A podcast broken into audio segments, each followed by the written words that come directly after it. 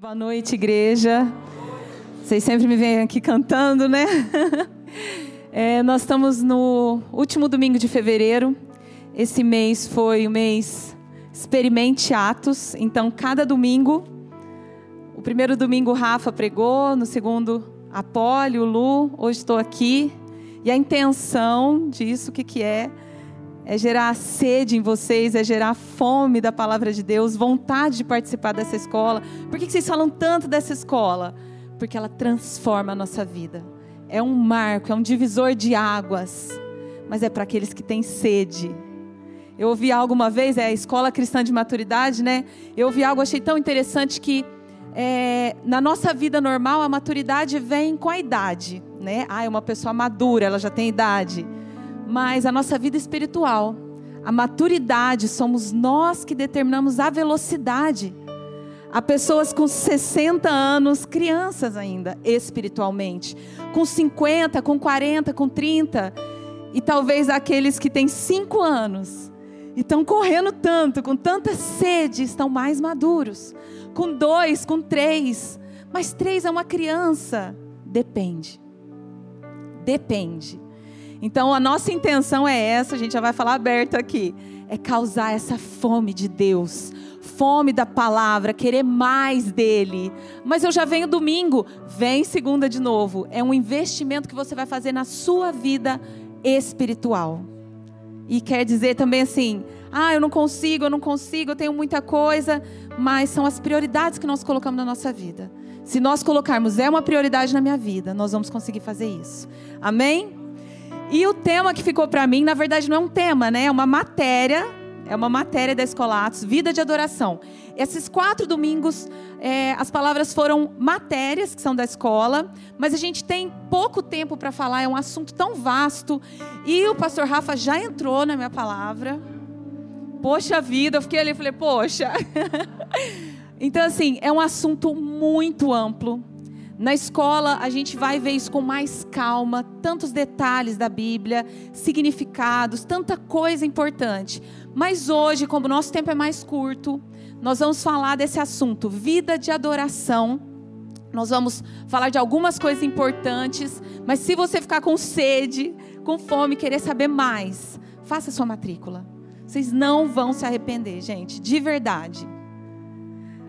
Então vamos entrar nesse assunto, vida de adoração. Vocês sabem que quando o Rafa falou, ah, Denise, eu vou te passar essa matéria, você vai falar sobre esse assunto. E eu fiquei pensando, é engraçado, muitas pessoas pensam, ah, adoração é para quem é do louvor. Não é assim? Adoração é para quem é do louvor. E eu, na hora que o Rafa falou, ainda pensei, ah, é porque eu sou do louvor. Né? Gente, uma vez eu participei de um amigo secreto, só mulheres da igreja, e a pessoa que saiu comigo falou assim: Eu saí com a única do nosso grupo que é adoradora. Aí eu já ia falar alguma coisa, outra pessoa falou: Não, eu também sou. Ela é a única que canta com o microfone lá na frente, porque eu também sou adoradora, eu também canto. E eu falei: Isso mesmo. A única diferença é isso aqui, né? Que está aqui na frente, está com o microfone. Mas todos nós somos adoradores. Todos nós somos chamados para isso. E eu vou colocar agora, vocês vão ver a importância de nós falarmos desse tema. Porque é um equívoco pensar que é para o pessoal do louvor. A gente até chama de música. É equipe da música, é ministério de música. Porque a adoração é para todos, todos. Então a gente precisa falar disso. Eu coloquei algumas definições, porque a gente fala o que é adoração? A gente vai falar significado da palavra e tudo mais, mas eu acho legal a gente pensar amplamente sobre isso. Porque a gente pensa em adoração como música e a música faz parte, é um instrumento, né? Que nos facilita. Mas eu peguei várias definições para a gente pensar amplamente sobre isso. É expressar honra a Deus com reverência e com devoção genuína. É dedicar a Ele o nosso amor, nossa reverência, nosso serviço e devoção. É se prostrar. Um dos significados da palavra adoração é prostrar-se, curvar-se. É se prostrar, é cultuar, venerar, amar, apaixonar, reverenciar, é responder a Deus, honrá-lo com a nossa vida. Esse último foi muito falado, né, nos últimos tempos. Adoração é um estilo de vida para dizer que é abrangente, que não dá para a gente pegar um significado apenas, é muito abrangente. E o que, que adoração não é? Adoração não é música. Adoração não é. A gente pensa, ah, agora é o momento da adoração. Sim, é um momento em que nós vamos adorar, nós vamos cultuar. A música nos ajuda muito, porque causa um ambiente. O Rafa falou aqui do céu. No céu é música, é louvor, é adoração o tempo todo, e é lindo isso. Mas não se limita a isso. A nossa vida tem que ser uma vida de adoração. Então não é simplesmente música, não é o domingo. Outro engano, não é para levitas. Ai, são os levitas. Ai, que lindo. Ai, né? São os levitas, gente. Equívoco. Os levitas lá no Antigo Testamento, sim, foi uma tribo. Os filhos de Levi que foram destinados para o serviço da casa do Senhor, serviço em geral. Então, somar são levitas, todo mundo. Então, assim, não limita isso. Ai, são os levitas. Ai, que lindo falar assim. Gente, adoração é muito mais abrangente muito mais abrangente. Não é para o domingo apenas, amém? E olha o tanto que é sério. Nesse catecismo de Westminster, são, são reformadores que fizeram esse catecismo e eles têm essa frase: Qual a finalidade do homem? Olha que forte. O fim principal do homem é glorificar a Deus e desfrutá-lo para sempre. Então, peraí, eu fiquei pensando que era música, que era para os levitas. E aqui está falando que a nossa finalidade é glorificar a Deus. Então agora ficou mais sério. É o propósito da nossa vida. Lembram daquela música Eu nasci para te adorar, eu fui feito para te amar. Eu nasci para isso. Se não for para te adorar, para o que eu nasci. Nós nascemos para glorificar a Deus. Esse é o propósito do homem. E aí vai começar a ficar sério. E a gente vê na, eu, eu citei essa frase, mas Efésios também diz: em amor, Ele nos predestinou para nós sermos adotados como filhos por meio de Jesus Cristo, conforme o bom propósito da Sua vontade, para louvor e glória da Sua graça, pela qual Ele nos fez agradáveis assim no amado. Então, Ele nos predestinou para sermos adotados como filhos, para louvor da Sua graça. Ele me predestinou para ser filho, para quê? Para glorificar a Ele até o final. Vocês vão desistir de achar que é para o Ministério de Música. É para todos nós, gente. É muito sério isso daqui. E sabe o que é interessante? Se é propósito, nós não seremos plenos se nós não cumprirmos isso. Se é propósito, está dentro de nós.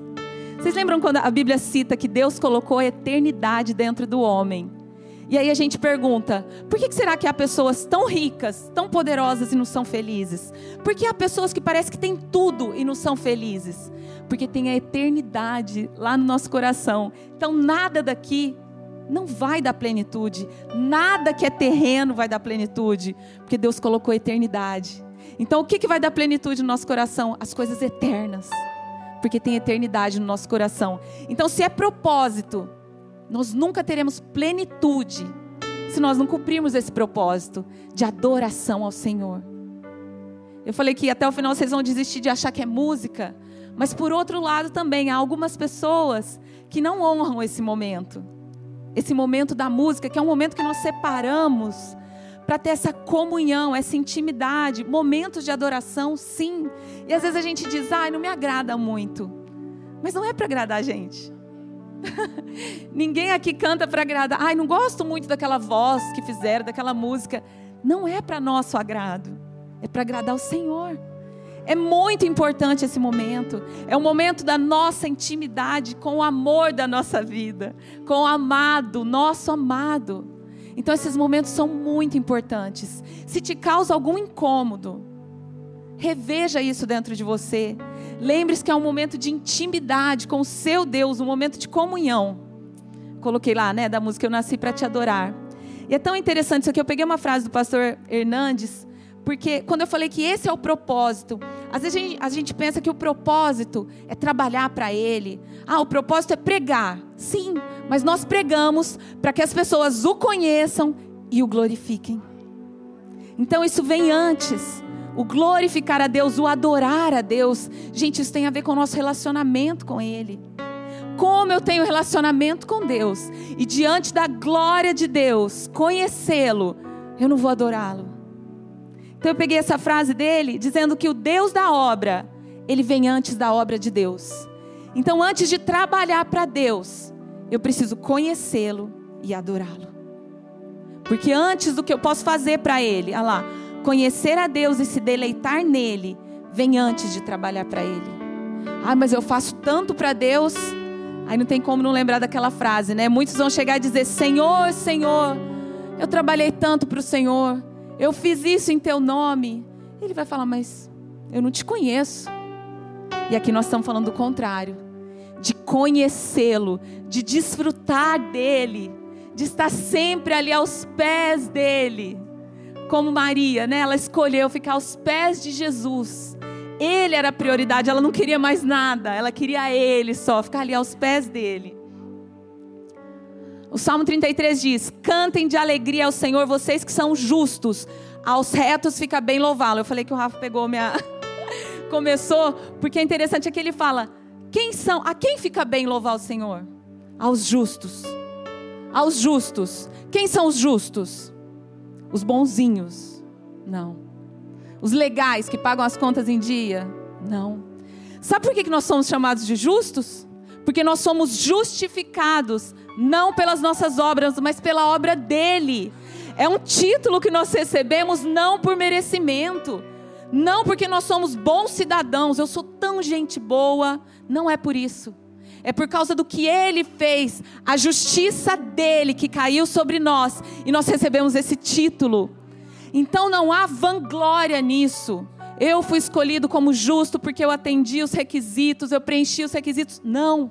Foi por causa dele. E todo aquele que aceita a obra dele é declarado justo por causa da justiça dele que cai sobre nós. E olha o que ele diz: aqueles que são justos, fica bem em vocês o louvor.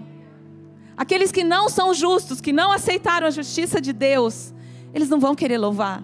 Eles não vão querer adorar, é para nós. É para nós justiça de Deus. Isso aqui é tão interessante quando o Rafa fala: "Nós não somos mais pecadores". Ai, pastor, mas eu peco. Pecador é aquele que vive da prática do pecado. Ele tem o título. Ó, você vive disso, então você tem o título de pecador, tá bom? Você é cantor, você canta sempre, então você tem um título de cantor. E aí é interessante, o Senhor nos deu esse título de santos. Então, essa santidade, porque nós recebemos esse título. Só que nós não podemos pegar esse título e colocar no bolso e falar, muito bem, ganhei de presente o título, agora eu sou justo, e continuar vivendo do nosso jeito. Não pode.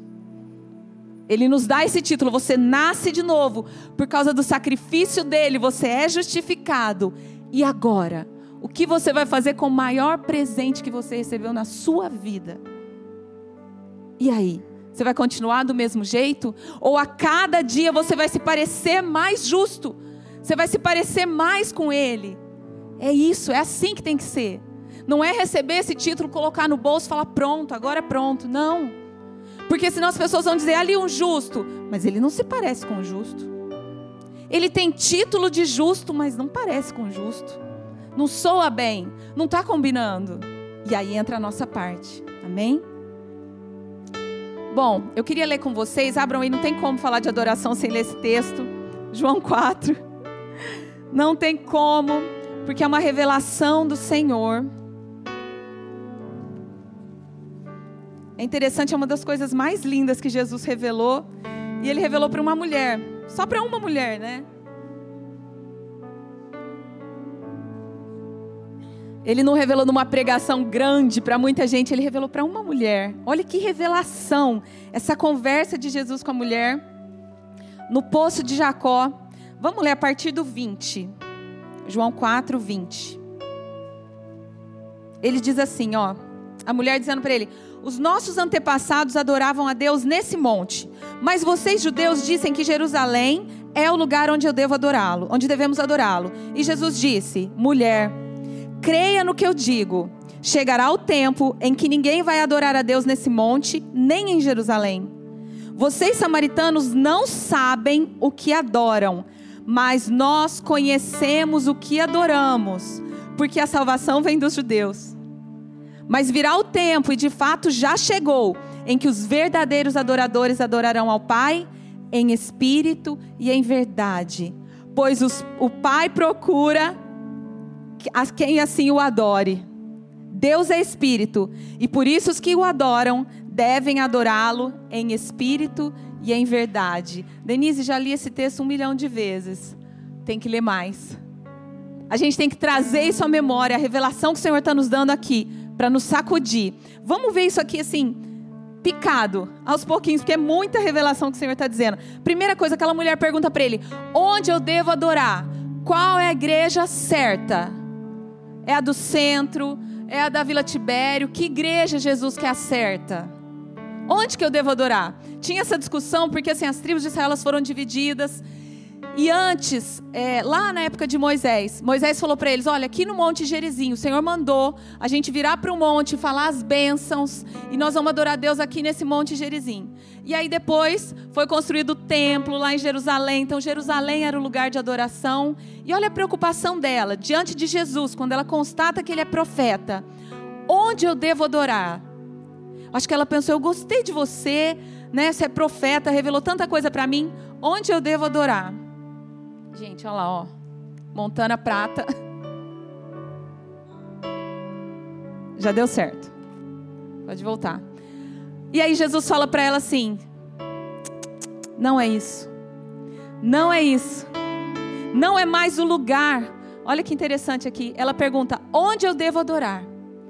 Não é mais o onde, mas o como não é mais a geografia, mas a atitude. Não é por obrigação, não é o domingo, não é o culto, não é a igreja. É o como. E aí ficou mais sério de novo. Porque se fosse só o lugar, é só eu ir no lugar certo, só de eu ir lá, pronto, já está bom. Só que agora o Senhor quer o todo não é mais o lugar, mas é como você adora. E ele continua explicando como que deve ser adorado. E ele fala depois para ela: em espírito e em verdade. Ele fala que não é mais o lugar, já aprendemos isso, não importa se é o Monte Gerizim, se é em Jerusalém, é em espírito e em verdade. Olha que versículo forte. Lá em Mateus diz assim: esse povo me honra com os lábios, mas o seu coração está longe de mim. Em vão me adoram, ensinando doutrinas que são preceitos de homens. Olha isso. Em vão me adoram. Não adiantou nada ir lá em Jerusalém. Não adiantou nada e no monte. De... Não importou. Porque ele diz: em vão me adoram. Por que em vão? Porque os lábios cantam louvores. Milhões de anjos dão adoração a ti, mas seu coração está longe. Olha aqui um segredo, o Senhor nos dizendo. Não adiantou nada. Na minha boca sai cânticos lindos. O único que é digno de receber a honra, a glória, o poder. Eu estou pensando em outra coisa. Ou eu faço isso porque é o louvor que foi escolhido hoje. Então, se eles estão cantando, eu também canto. É automático, é obrigatório. E aí o Senhor nos diz: é em vão que vocês estão fazendo. É em vão. Porque o que eu quero de vocês é o coração. Lá em Deuteronômio, quando o Senhor diz: O que eu peço de vocês, Israel? O povo errando, o povo errando, batendo cabeça. Ele fala: O que o Senhor pede de vocês? Senão que vocês o amem de todo o seu coração, com todas as suas forças, de todo o seu entendimento, com tudo. Senhor, o que o Senhor quer de nós? Tudo. Só isso. Tudo basta. Ele não quer um pedaço do nosso coração, ele quer todo o coração. E esse em espírito e em verdade, o que é isso? Se é em espírito, não é mais o local. Só quando eu vou na igreja certa é que eu estou adorando certo? Não, é em espírito. Se é em espírito, o meu espírito anda comigo aqui. Então eu vou para a China, pode ser na China, eu vou para onde for, ele está comigo. Tá ok. É uma, ele quer dizer também ali que ele é, é algo espiritual, né? Só que é em verdade também. Então é racional é inteligente. Eu sei o que eu estou fazendo. Não é que eu sou tomado e perco o controle e não sei mais onde eu estou, não. Eu sei o que eu estou fazendo e eu faço isso porque eu quero fazer, eu quero adorá-lo. Há um reconhecimento no meu coração, o Rafa estava falando isso aqui. Eu reconheço que eu sou menor. Quando fala sobre se prostrar, sobre se curvar, eu estou me curvando, porque eu reconheço que eu sou menor e Ele é maior. Que só Ele tem todo o poder e eu não tenho, e eu preciso dele. É a autossuficiência lá no chão. Lá no chão. Vocês sabem, eu já vi algumas literaturas dizendo sobre o pecado. Às vezes a gente pensa no pecado como fazer isso, fazer aquilo. E um pastor uma vez sugeriu que o pecado, o grande pecado, é essa independência de Deus. Independência de Deus, que foi o que Adão fez.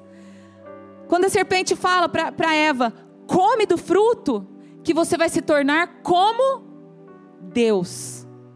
E ela achou aquilo muito bom. Por quê? Se eu me tornar como Deus, eu não preciso mais de Deus. Eu não sei dirigir. E eu tenho um motorista, vamos supor. E aí eu penso assim: eu vou tirar carta e eu vou me tornar como motorista. O que, que eu faço com o motorista? Eu não preciso mais dele, eu fiquei independente. E sabe como que é uma vida de adoração? É o contrário. O Senhor diz: Eu morri por vocês, para libertar vocês, vocês estão livres. E a gente fala: Senhor, para onde eu vou? Se só o Senhor tem as palavras da vida. Mas você está livre, pode ir para onde você quiser. Senhor, para onde eu vou? Eu quero ficar aqui com o Senhor. Eu quero ficar aqui aos teus pés, te servindo.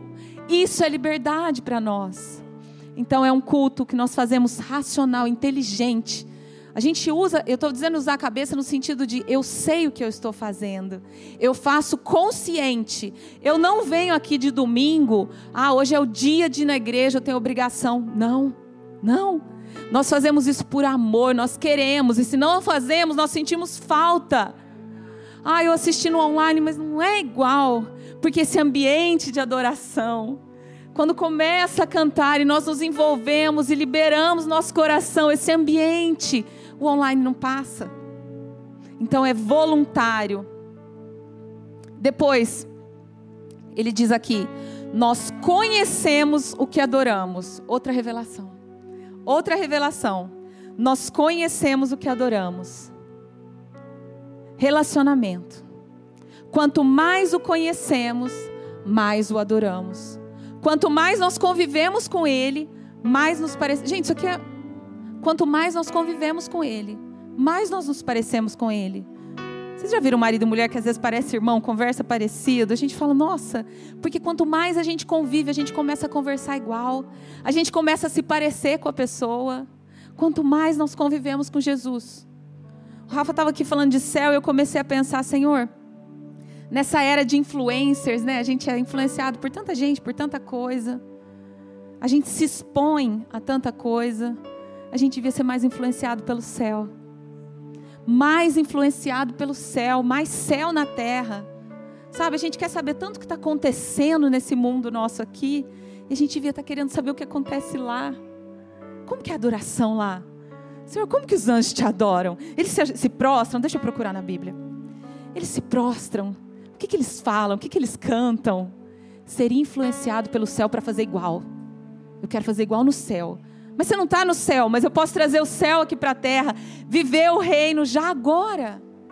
Trazer o céu para a terra, ser diferente. Sabe, a gente falando de adoração, eu penso, alguns, alguns personagens na Bíblia me tocam tanto. Quando eu penso lá em Sadraque, Mesaque e Abednego, desde pequena, quando eu ouvi aquela, quando diz, é, eles, o, o Nabucodonosor fez aquela estátua e todos tinham que se prostrar. E aqueles três jovens falaram: Nós não vamos nos prostrar. E, eu ouvia isso, até minha irmã falava para mim, né? Os nossos joelhos, desde pequena, ela falava assim: os nossos joelhos só são de Jesus. Seu joelho, lembra disso? Seu joelho não pode se dobrar para mais ninguém, ninguém. Lá João, quando ele teve a revelação, que o anjo veio trazer a revelação, João se prostra diante dele, o anjo fala: Levanta, levanta, levanta, que eu tô... adora a Deus. Eu, eu tô aqui só para servir, não me adora não. Nenhum anjo, nenhum anjo e ela falava: seus joelhos só podem se dobrar para o Senhor, seus joelhos são dele. Eu falava, ah, tá bom. Só que quando eu lia lá Sadraque, Mesaque e Abednego, que eles, todo mundo se prostrou, né? Tem até um filme da Marvel que mostra essa cena. Todos se prostraram e tudo. Imagina os três lá, as cabecinhas. E aí eles chegam nele e falam assim: Eu acho que vocês não entenderam, vocês têm que se prostrar e adorar. Essa imagem de Nabucodonosor, todo mundo tem que adorar agora, se prostrar e adorar. E eles dizem: Nós não vamos fazer isso. Os nossos joelhos são só para o Senhor. E eu pensava assim: gente, eles podiam ter se ajoelhado? E no coração deles, eles não terem ajoelhado. Olha eu pensando, né? Novinha lendo aquilo, eu falo: coitados, foram para a fornalha. Sabe o que, que é isso? Amor. Amor até a morte. Senhor, eu te amo e os meus joelhos são teus. Nem se um anjo descer do céu, lindo, com umas asas gigantes, nós não vamos nos prostrar, porque a nossa adoração é só para Ele. A nossa adoração é dele. Os nossos, os nossos lábios se abrem em louvor ao nome dele somente. Nós não exaltamos nem o nosso próprio nome, somente o nome dele. Que ele cresça e nós diminuamos. Que ele cresça. E ali o Senhor fala assim: Nós conhecemos o que adoramos. Outra chave, outro segredo. Eu preciso conhecê-lo. Quanto mais eu o conheço, mais eu o amo. E outra coisa eu não coloquei ali, mas também é verdade. Quanto mais nós conhecemos o Senhor, mais nós nos conhecemos. Sabia? Tá essa moda agora de autoconhecimento. Eu vou buscar autoconhecimento, vou experimentar várias coisas para ver o que, que eu gosto. E aí se perde. Sabe onde que a gente tem que ir? No dono da fábrica. Quem nos criou? Então a gente vai lá e ele nos explica. Quer se conhecer? Se aproxima do Senhor. Quanto mais nós o conhecemos, mais nós nos conhecemos também. Amém? E depois, tem um versículo, vou, vou, vou só citar para vocês. Lá em Salmo, está em Salmo 135 e também no Salmo 115 fala igual. É forte isso aqui. Enquanto eu estava pensando nisso de conhecer, eu lembrei que fala o seguinte: das pessoas que adoravam imagens de esculturas. E aí ali o salmista fala assim: tornem-se como elas os que as adoram. Porque fala que elas têm olho, mas não vê, têm boca, mas não fala. E aqueles que adoram, tornem-se como elas. E aí na hora você pensa assim: nossa, ele está jogando uma maldição, falando, ai, fica igual ela, sem ação. Mas na verdade ele está explicando um princípio aqui. Nós nos tornamos parecidos com aquilo que nós adoramos. Porque adoração envolve admiração, honra, tudo aquilo que eu admiro, que eu amo, que eu cultuo, que eu venero, eu me torno parecido. Então, novamente, nós vamos nos parecer mais com Ele. E essa é a finalidade do discípulo, né? Ele quer se parecer com seu mestre. Só para citar isso aí, porque é muito forte também. E no final o Senhor fala para ela: o Pai procura verdadeiros adoradores. Ele não fala, o Pai procura adoração. O Pai procura músicas muito bonitas e a música mais bonita é a que ele mais gosta. Vozes afinadas. Não. Fala que ele procura o quê? As pessoas. Ele não está procurando sacrifício. Tem tanta coisa para entrar na adoração, vocês precisam vir na Escolatos.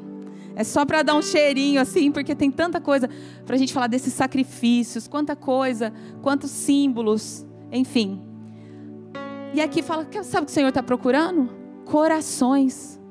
Ele está procurando pessoas, os adoradores e não a adoração. Convém aos adoradores a adoração, convém aos justos, mas o que o Pai está procurando são os adoradores, os verdadeiros adoradores. Olha em 2 Crônica. Quanto ao Senhor, imagina essa cena. Os seus olhos passam por toda a terra. Uma música do Azaf. Linda. Quanto ao Senhor, os seus olhos passam por toda a terra para se mostrar forte com quem? Com aqueles cujo coração, de novo, é totalmente dele. Os que for 30%, 50% de coração dele, não é esse que ele está, que ele está procurando. Ele está procurando aqueles que o coração é totalmente deles. Para quê? Totalmente dele. E ele fala: para que ele está procurando? Para se mostrar forte com esses. Imagina o Senhor olhando lá de cima: estou procurando. Quem o coração é totalmente meu, eu quero me mostrar forte com eles. E aí a palavra: como eu sei que eu sou verdadeiro? Verdadeiro adorador. Como eu sei que eu sou verdadeiro? Pelos frutos pelos frutos. Porque a gente não canta para o Senhor achar bonito que a gente está cantando. Nós, nos cantamos, nós, nós o adoramos por quem Ele é, para ter esse relacionamento com Ele, para ter intimidade, para ser transformados. Quanto mais nós estamos diante dEle, mais Ele nos influencia. Quanto mais nós estamos ali ajoelhados, nessa, nessa passagem de Marta e Maria, quando o Senhor fala, Marta, Maria escolheu a melhor parte, ela deu prioridade, busca primeiro o reino. Quanto mais nós estamos ali nos expondo a Ele, mais nós somos transformados e mais nós o conhecemos. E quanto mais nós o conhecemos, mais nós o adoramos. Mas precisa haver transformação. Isso mostra que nós estamos sendo verdadeiros. Eu cantei 12 músicas, eu saí dali, eu sou a mesma pessoa, não mudou nada. Tem algo errado. Vou cantar 18. Não é isso. Precisa ter transformação. Eu tenho me tornado um pai melhor, um marido melhor, um funcionário melhor. As pessoas têm visto diferença no tratamento, na linguagem, nas atitudes. Porque o verdadeiro adorador, o coração dele é quebrantado. É quebrantado. Quando a gente fala de verdadeiro adorador, abre aí, rapidinho. Abre aí em 2 Samuel.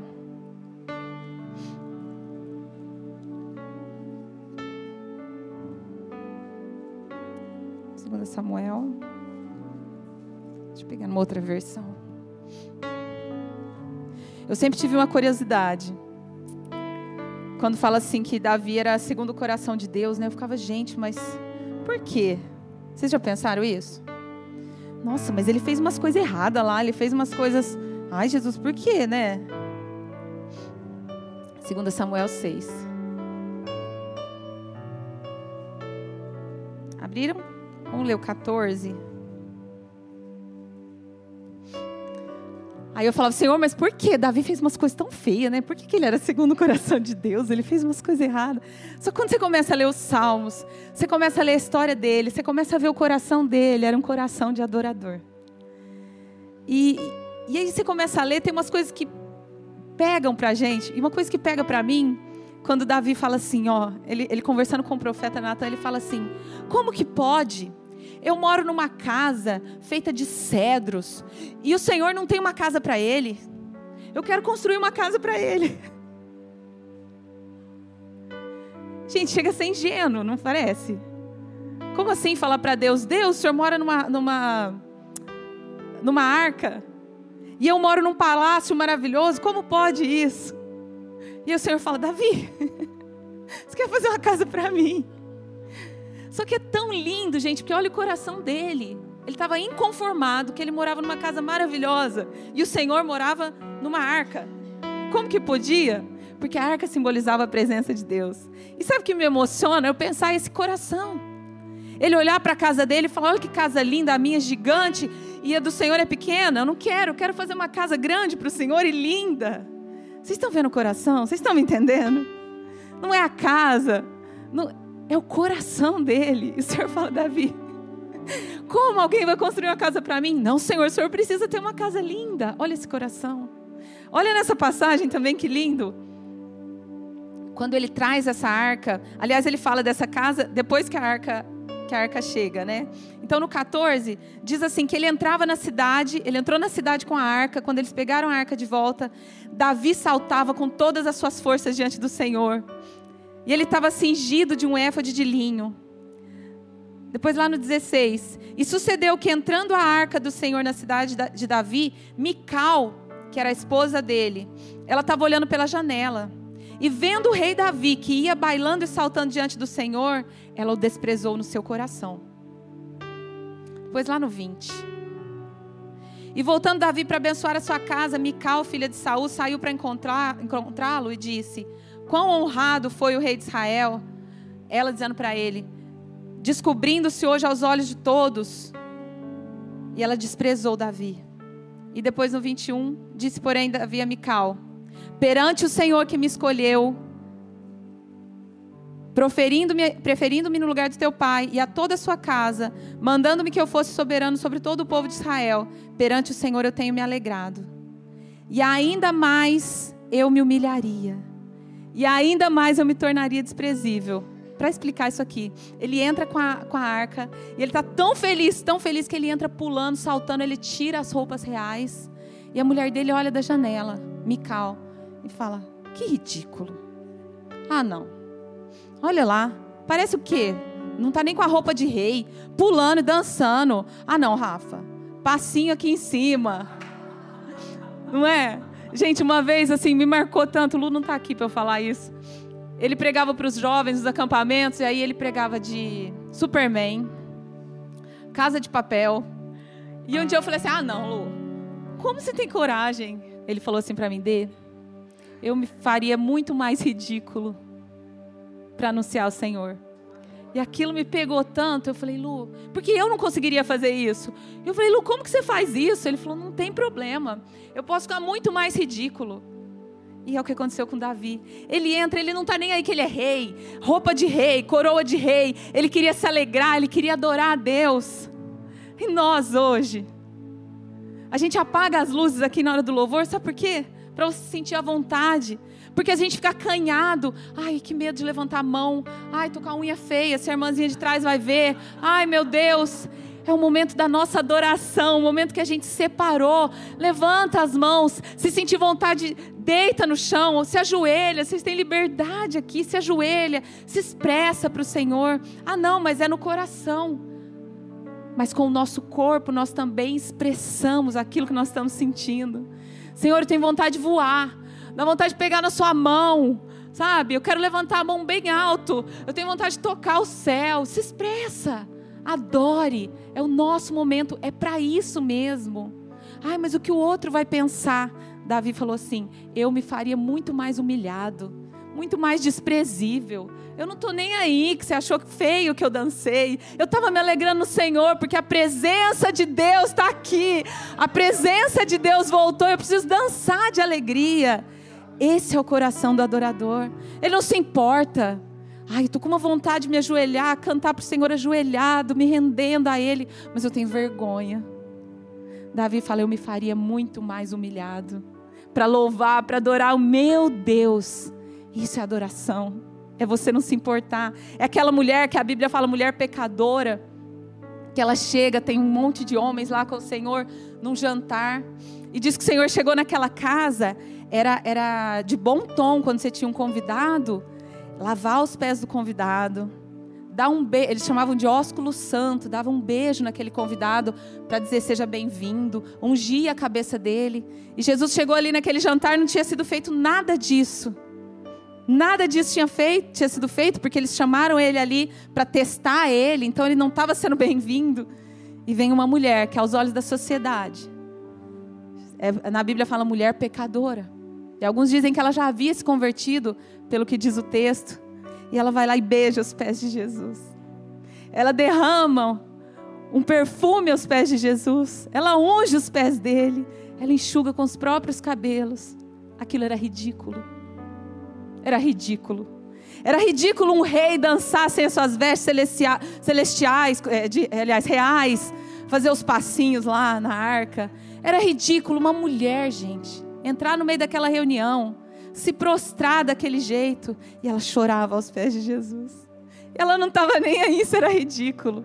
E o Senhor fala: mulher, você vai ser lembrada em 2023 lá na Academia da Fé, você vai ser lembrada como uma adoradora. E daí, se estava ridículo, os próprios discípulos de Jesus, o que, que essa mulher está fazendo? Levanta, vai gastar o perfume aí tão caro. O que aquele homem não fez? Ela beijou Jesus. Ela ungiu Jesus. Aos pés dele ela se prostra. E ela faz. Vamos ficar de pé. O que eu quis trazer aqui para vocês. Tem mais um. Peguei uma frase do pastor Hélio ontem. Meu coração ele tem queimado nos últimos dias. Quem aqui acompanhou o avivamento em Asbury? Alguém viu? Poucos? Levanta a mão, não fica com vergonha. Acabei de falar, não fica com vergonha. Muitos agora.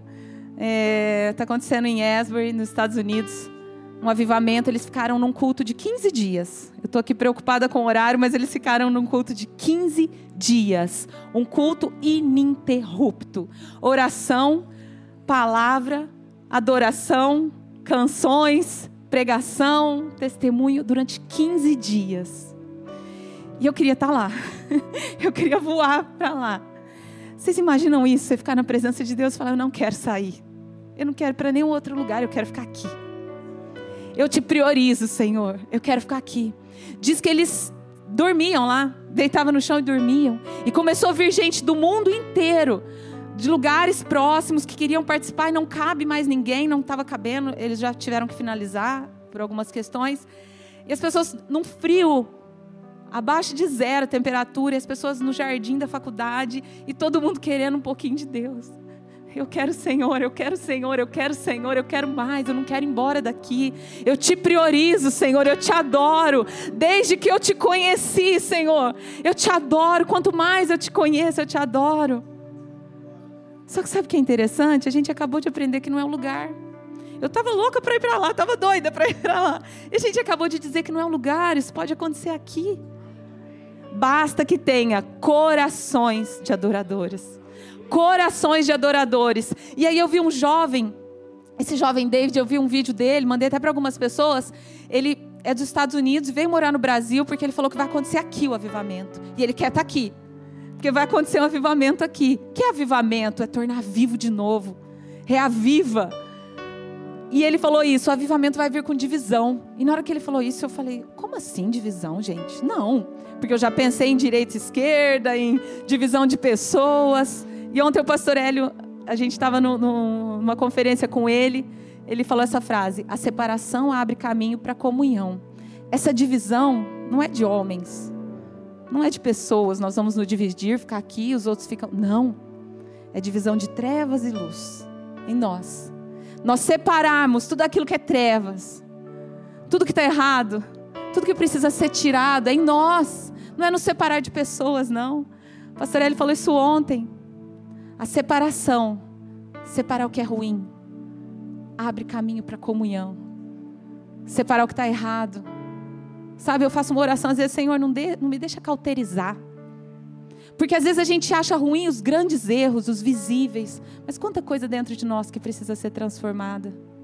Quanta coisa dentro de nós que nós não estamos nem vendo. E que atrapalha Atrapalha de nós levantarmos essas mãos limpas diante do altar dele para adorar era ele.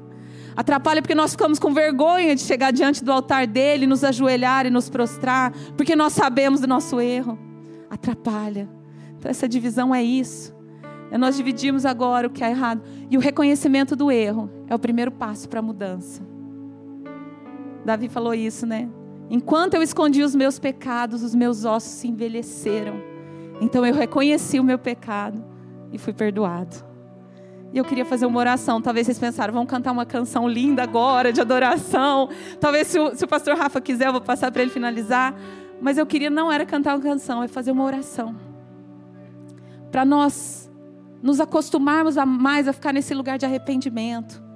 Sabe? Nesse lugar de prostração diante do Senhor para ter um altar limpo, sabe? Tirar tudo isso, ter essa, essa transformação nas nossas vidas, para Ele vir com fogo sobre nós, para Ele vir com esse avivamento, sabe? Nós fazemos essa oração, Senhor, tira as cinzas e sopra as brasas dentro de nós. Tira as cinzas do nosso coração e sopra as brasas, para que estejamos, Senhor, aquecidos em Ti, Senhor. E a oração que eu quero que nós façamos é dizer: perdão, Senhor, perdão. Perdão, você pode começar a dizer isso? Perdão. Perdão, Senhor, perdão. Senhor, perdão. Perdão, Senhor, por pequenas mentiras no dia a dia. Perdão, Senhor. Perdão, Senhor, por achar que está bom. Perdão por não te priorizar, Senhor. Perdão, Senhor, porque o bem está diante de nós e nós não fazemos. Perdão, Senhor. Perdão, Senhor, porque nós temos tanto tempo e poderíamos estudar tanto a Sua palavra, estamos nos dedicando tão pouco. Perdão por escolher outras coisas. Perdão pela nossa pressa de viver esse mundo, Senhor, e não priorizar o céu. Perdão, Senhor. Perdão por viver uma vida sem sabedoria, por não pedir para o Senhor. Perdão por não priorizar Sua obra. Perdão pela ira no trânsito. Perdão, Senhor, perdão. Perdão por não conseguir ver erro e não saber o que pedir perdão agora, Senhor, nos perdoa. Espírito Santo de Deus, traz essa revelação, esse abrir de olhos, para que nós fiquemos nesse lugar, nesse lugar de nos sentir privilegiados, Senhor, privilegiados pela tua obra, mas também ficarmos nesse lugar, Senhor, de dependência, sabendo que nós constantemente temos que estar ali, Senhor, revendo nosso coração. Vê se há em mim algum caminho mau Sonda-nos, Senhor, sonda-nos e nos conhece. Sonda, Senhor. Nós temos urgência, Senhor, urgência em que haja essa limpeza, em que haja essa transformação, para que nós cheguemos com ousadia ao trono da graça. Com ousadia, Senhor, ousadia diante de Ti. Torna-nos sensíveis, Senhor, sensíveis ao Teu toque para que haja prazer, para que haja desejo em nós de chegar na Sua casa e levantar as nossas mãos em adoração, Senhor, e nos prostrar a Ti com toda a liberdade, sem medo de nos parecer ridículos, sem medo de parecer que os outros estão olhando, Senhor, diante de Ti, Senhor. Em nome de Jesus.